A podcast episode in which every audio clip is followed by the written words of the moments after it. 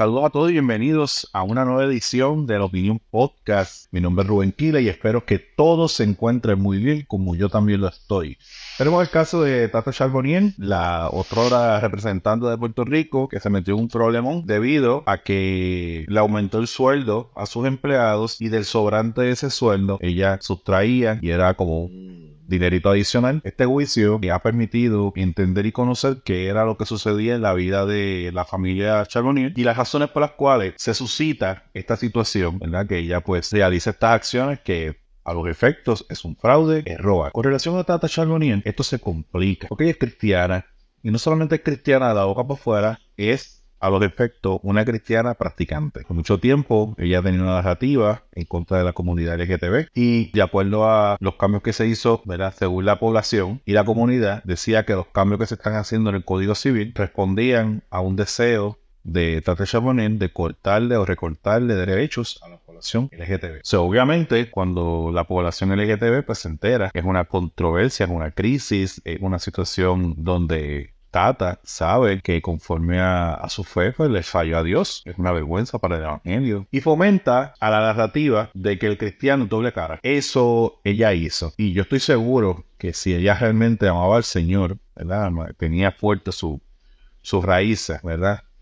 Debe sentirse extremadamente miserable, porque realmente no es solamente robar, que le fallaste a Dios y provocaste que el Evangelio fuera vituperado. Se lo hablo desde este punto de vista, porque al ser yo cristiano, pues yo puedo entender qué es lo que debe estar en la mente de ella. Y obviamente cualquiera se debe sentir terriblemente mal, porque le estabas diciendo a ellos que eran pecadores, pero tú estabas pecando. Salió que ella tenía unas deudas unas profundas deudas con tarjetas de crédito y todo lo demás que la estaban volviendo loca y pues decidieron entonces ella y su marido incurrir en esta práctica delictiva para salir sus deudas similar a lo que hizo el de Ponce que el de Ponce pues aparentemente puso a los empleados a pagar su préstamo la gran diferencia hay es que Tata cuando se supo del problema pues rápido le pidió la renuncia el de Ponce sigue con una cara de lechuga y olvídate cuando, cuando yo salga culpable entonces pues me votan si me tienen que votar que es un riesgo y, ¿verdad? y es un riesgo que se está corriendo el partido este, Popular Democrático, el Partido Popular Democrático no está acostumbrado a tener casos de corrupción dentro de sus filas, o a lo mejor lo han tenido, pero tú sabes cómo puede ser Puerto Rico, ¿verdad? Que puede ser como que muy más suave con unos, con unos sectores, pero con otros sectores son como que un poquito más agresivos. Nos enteramos también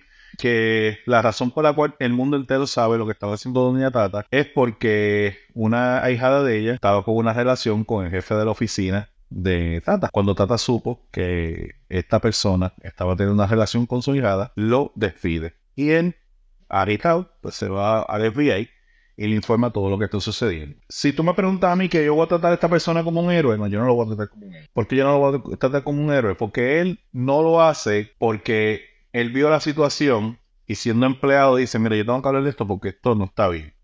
Él lo está haciendo porque él, él es despedido. Así que no me van de héroe porque él lo está haciendo en un, en un trámite de venganza. Ah, claro, nos enteramos de algo bien importante. Sí, nos enteramos de algo muy importante, pero si él hubiese sido despedido, Tata estaría todavía en el Congreso, en el Senado. Tata no solamente le falló a Dios, al Dios en el cual ella cree, que obviamente va a tener misericordia de ella, pero hay unas consecuencias y con eso tiene que bregar ella. Y va a tener que bregarlo y a lo mejor lo tiene que bregar en la cárcel.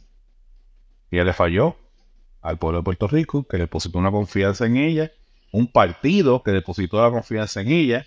O sea, no venga a decir, no todos los PNP son corruptos. hay gente que es bien honesta, gente que, que de esto, pero no podemos hablar, porque si vamos a generalizar, pues mira, todos los corruptos que están cogiendo el Partido Popular de alcalde, y tenemos a una, una persona de Victoria Ciudadana, que si, que si legalmente no, no procede nada, aunque ya tiene una orden de red, moralmente no falló porque mintió, nuestra amiga eh, Jennifer González anunció su equipo de campaña. Hay unas personas que entiendo que puede ser un poquito controversiales en, en la carrera primarista y que van a estar dirigiendo la campaña de elección de Jennifer González. Tenemos a Ángel Cintrón, eh, que va a ser el director político de la campaña de la Comisión de Residentes. Ángel Cintrón es tremendo recurso, ¿ok? Eh, él ganó la primera elección con Fortuño, la segunda pues no la pudo ganar. Va a estar dirigiendo la campaña de Miguel Romero y la de Jennifer González, ¿ok? Es, una persona que yo encuentro que tiene una capacidad para la expresión, para el diálogo, para la narrativa muy buena.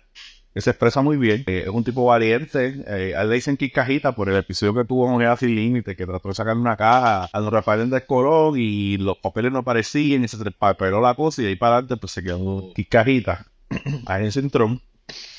Tenemos a Carlos Bermúdez, Urbina, él es, eh, creo que es sobrino, primo o algo de, Leo, Leo Díaz, es Leo Díaz Urbina. Eh, aquí yo tengo una controversia porque este, esta persona fue parte del chat de Rosselló. Entonces ya es segundo implicado en el, chat de Rosselló que está participando o quiere participar o está cercano a la campaña de Jennifer González. La situación que ha tenido Jennifer González es la siguiente. Realmente como el gobernador, siendo incumbente, tiene unas ventajas para atraer el mejor talento a su campaña. por ejemplo, en el otro lado, eh, eh tiene a Edwin Mundo, o sea, en caballote. Pues entonces, pues se le ha hecho difícil a ella conseguir el mejor recurso disponible para estar en su campaña. Tienes a el alcalde de Bayamón, que es muy bueno. Fíjate, yo tengo una crítica con Leo. Leo está atacando muy fuerte. no sé si él escucha esto, pero yo creo que le está atacando muy fuerte y sobre todo está atacando muy fuerte al alcalde de Bayamón, que solamente él pues ha decidido apoyar a, a Jennifer González por las razones que sea. ¿Entiendes? O sea que que yo creo que eso, eso pudiera ser diferente.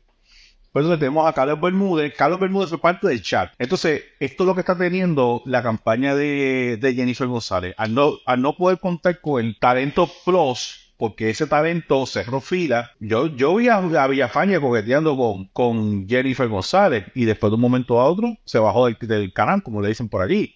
Y, y Tiquito también este, coqueteó con Jennifer González y eh, y se bajó. Y mira dónde ella tuvo que buscarse un comisionado residente, este señor Elmer Castro, que, que es, sumamente controversial. Entonces, Carlos Bermúdez es parte de ese chat. Eh, tiene muchas personas que fueron parte de la campaña de Wanda Vázquez, que se quedaron con el dolor de verdad de haber perdido. Eh, Aníbal Vega Borges, que perdió la primaria, tiene Orlando Parga, que tuvo el problema con, con Pedro Rosselló, y tiene un señor Domenech, este, que tiene sobre sí una denuncia por este, violencia de género. O sea que la comisionada residente yo creo que tiene problemas. Eh, el, recurso que tiene alrededor, yo creo que es bastante controversial. Yo estoy escuchando a Vida Purón, ¿verdad? Que es papá, y escuchando a el panel eh, creo que fue ayer, lo estuve escuchando. Estaba, déjame ver, eh, Miller y Juanco, y se estaba analizando el crecimiento de lo que a todas luces parece ser el crecimiento de lo que es el Partido Independentista. Y se digo algo que yo había concluido, pero recuérdate que este, este podcast no es tan súper, súper que todo el mundo lo escuche. Mi planteamiento era el siguiente, ¿sabes? Nosotros tenemos un Partido Popular debilitado totalmente. Eso se nota de lejos que está debilitado. Tú estás viendo mucha más efervescencia en lo que le dicen la mogolla, y yo también he leído la mogolla, que en el Partido Popular Democrático. Pues, ¿qué pasa? Aquí tenemos lo siguiente. El, único partido que, que puede oponerse a lo que es la mogolla es el Partido PNP. Si pierde el PNP, no es que va a gobernar el Partido Popular, que creen en la unión permanente con los Estados Unidos a través del Estados Unidos Asociado. Si pierde el PNP, quien va a gobernar es la mogolla. El detalle y el análisis que se lleva es el siguiente. Cuando hay primarias, los votos íntegros del PNP bajan, porque hay gente que se queda molesta. Luis David Colón dice, el problema que tiene el PNP son los chismines. Las primarias están bien, pero el problema que tiene el PNP son los chismines. Entonces,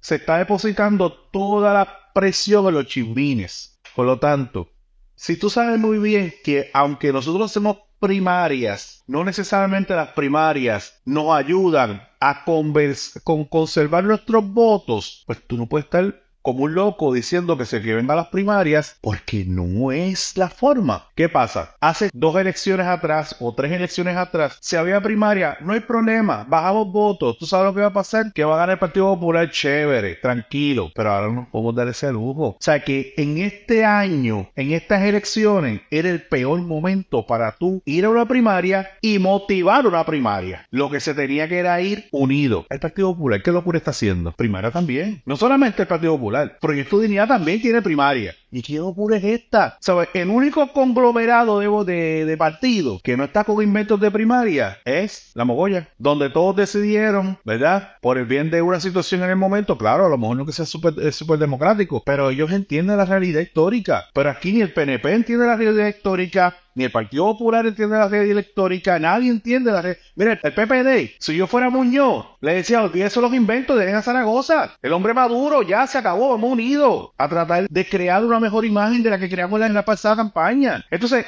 se sigue diciendo de que no, es política, todo pasa. Mira, la primaria PPD, que todo el mundo creía que o que Yulín o que Bat iba a ganar. ¿Quién creía eso? Bueno, David La nada más. Yo nunca creí que esos dos tenían break para ganar la primaria. ¿Sabes? Siempre para mí, el favorito. Y la persona que de verdad que, que me podía tentar a mí para votar por ellos se llamaba eh, Charlie Delgado Altieri. ¿Sabes? La prensa hizo un montón de estupideces para tratar de movilizar y mover una narrativa. Pero realmente el caballo allí era Delgado Altieri. Y la primaria sí le hizo daño. Porque no, ahora mismo no, porque ahora, ahora mismo es su Manuel. Pero la primaria con quien él tuvo competir. Fueron con dos, pesos pesados del Partido Popular que movía gente. Yo creo que la primaria para el PNP es innecesaria y alguien tiene que asumir la responsabilidad. Y ese, es el, con esto yo creo que eh, quiero acabar. Alguien tiene que asumir la responsabilidad. Porque esto puede ser un escocotá bien cañón. Un escocotá a nivel de que gane la mogolla. Si gana la mogolla, ¿quién va a hacerse responsable? Alguien tiene que hacerse responsable. Y alguien, porque vamos a decir, gana, gana Pierluisi la, la, gana la elección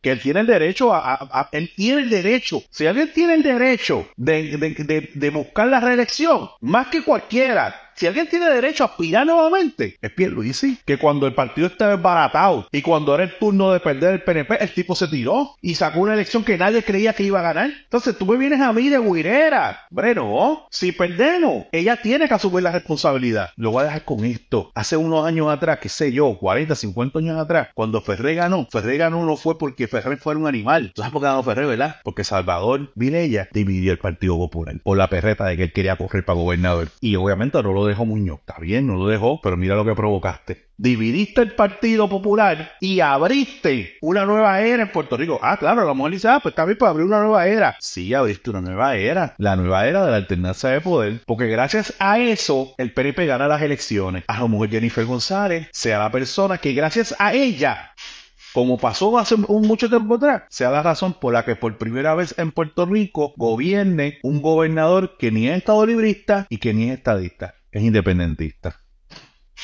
Gracias, Jennifer.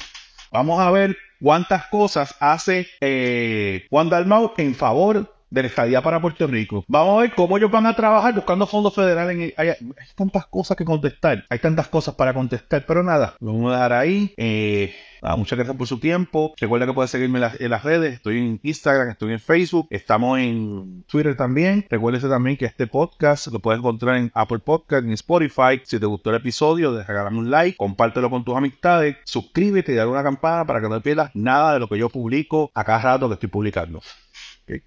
Nada, nos veremos después. Bye.